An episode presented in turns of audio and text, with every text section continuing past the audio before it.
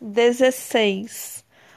Observe abaixo a quantia que Cássia gastou para comprar um presente para sua mãe.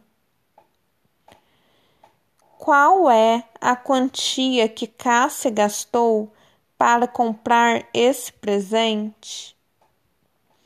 Agora, o aluno deverá assinalar com X a resposta que achar correta.